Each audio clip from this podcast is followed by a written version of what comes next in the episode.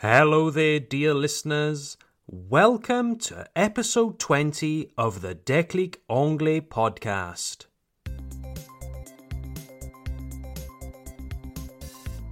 My name is Tom. I'm your teacher here at Déclic Anglais. If you're new to this podcast, let me wish you a very warm welcome. This podcast is a stepping stone, un tremplin, a stepping stone for French speaking intermediate learners of English. The Déclic Anglais podcast is made for intermediate learners to help you build confidence and move to higher levels. I'd also like to remind you that a transcript, une transcription, a transcript is available for every episode of the podcast. Just go to www.declicanglais.com slash podcast. Springtime 2021 has brought some new hope to people across France and indeed across Europe. In the United Kingdom, most adults have now received both doses of a COVID 19 vaccine. And France is not much further behind. May 2021 saw the relaxation of some restrictions in France and June will see many of us finally eating at restaurants or drinking an aperitif on a sunny terrace. There are so many things that we have not been able to do for so long, and we're excited for what this summer brings. In today's episode, we will be looking at how to express our excitement for the future. How to say things like J'ai hâte de faire ci. Je suis impatient de faire ça. Vivement l'été, etc. So, number one, let's start with the best one an expression you can even use at work. To make it easier, let's use this expression in the context of going on holiday. J'ai hâte de partir en vacances. I'm looking forward to going on holiday. I'm looking forward to going on holiday. The infinitive is to look forward to something. To look forward to something. Literally translated in French, regarder vers l'avant. It's a bit like saying, I'm looking into the future at something I want. I'm looking forward to something. We can use it with a noun. I'm looking forward to the weekend. I'm looking forward to the summer. Or we can use it with a verb. I'm looking forward to going on holiday. I'm looking forward to seeing my friends. I'm looking forward to eating at a restaurant. Hmm, do you notice something about the verbs here? I'm looking forward to going. I'm looking forward to seeing. I'm looking forward to eating. The verb going, seeing, eating are always ing verbs. That's quite important here, ladies and gentlemen. When we say look forward to plus verb, that verb needs to have an ing ending. I'm looking forward to going on holiday. Now, earlier, I said that you can even use this expression at work. Let's look at some examples. Imagine you have a supplier, un fournisseur, a supplier who is coming to visit your office. You arrange to meet them at two o'clock.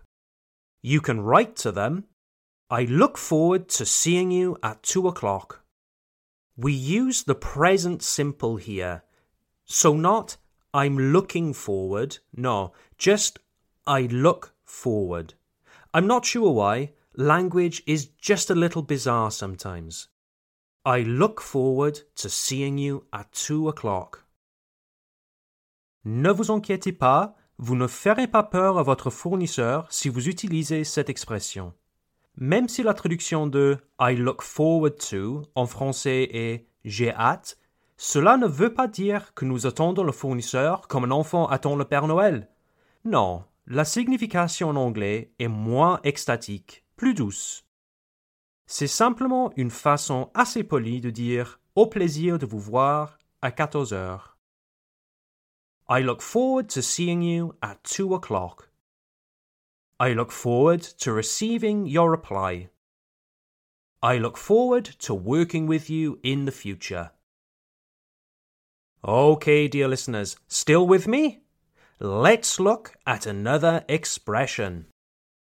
So, with the COVID 19 virus and the lockdowns and travel restrictions, I haven't seen my family for nine months.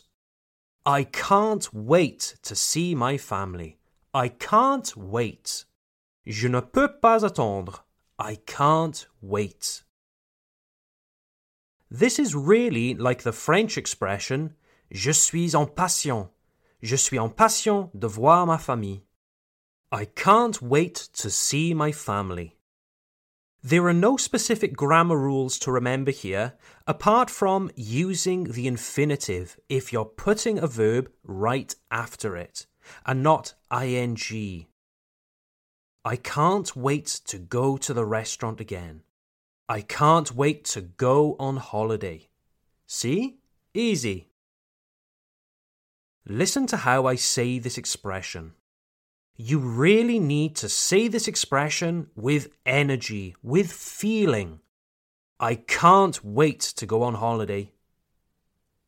So, just a moment ago, we saw the expression, I look forward to seeing you soon. I said how the meaning is actually quite polite, it's quite soft. Dear listeners, this is not the case with the expression, I can't wait. If you say to someone, I can't wait to see you, hmm, this is something you would say to a friend or family member, your partner.